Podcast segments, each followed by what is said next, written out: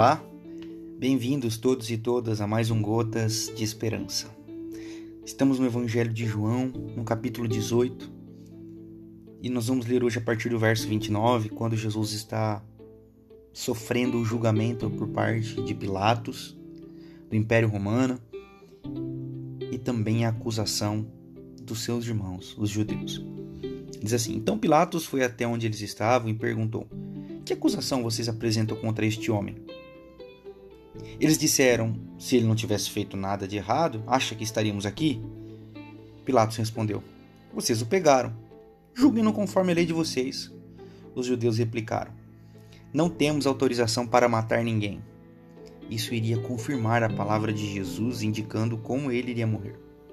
Então Pilatos voltou ao palácio chamou Jesus e perguntou: Você é o rei dos judeus? Jesus respondeu: Você diz isso por sua conta. Ou alguém contou a você? Pilatos disse: Por acaso pareço judeu? Seu povo e seus sacerdotes o entregaram a mim. O que você fez?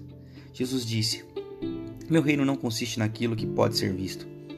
Se fosse, meus seguidores lutariam para que eu não fosse entregue aos judeus. Mas não sou esse tipo de rei não um rei conforme o mundo. Pilatos insistiu. Mas você é um rei ou não é? Jesus respondeu: Você pode dizer, por ser rei, nasci e vim ao mundo para que pudesse dar testemunho da verdade. Aquele que se importa com a verdade e tem alguma sensibilidade a ela reconhece a minha voz. Pilatos quis saber: o que é a verdade? Então ele voltou para onde estavam os judeus e declarou: Não acho nada de errado naquele homem. É costume de vocês que eu perdoe um prisioneiro na Páscoa. Querem que eu perdoe o rei dos judeus? Mas por incrível que pareça, eles gritaram de volta: Não, não queremos. Queremos Barrabás. Liberte Barrabás. Barrabás era um revolucionário judeu. A substituição de Jesus por Barrabás parece uma tragédia monstruosa, não é mesmo? Uma preferência pelo mal, uma preferência pelo medíocre e não pelo amor, pela bondade e pela fraternidade. Contudo, a substituição não foi fatal, pois Deus, por causa dela, fez um ato de expiação pelo qual Barrabás também poderia ser salvo. É interessante notarmos que o preço da liberdade, da libertação, ele foi pago por Jesus para que pessoas como Barrabás fossem libertas. Eu sou Barrabás e você é Barrabás.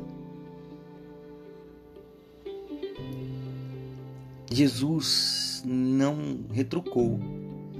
E a voz da multidão também não foi no sentido de tipo, vamos sacrificar um para que Barrabás seja perdoado. Eles queriam é matar Jesus, eles queriam a morte. E é assim que às vezes vem a bondade.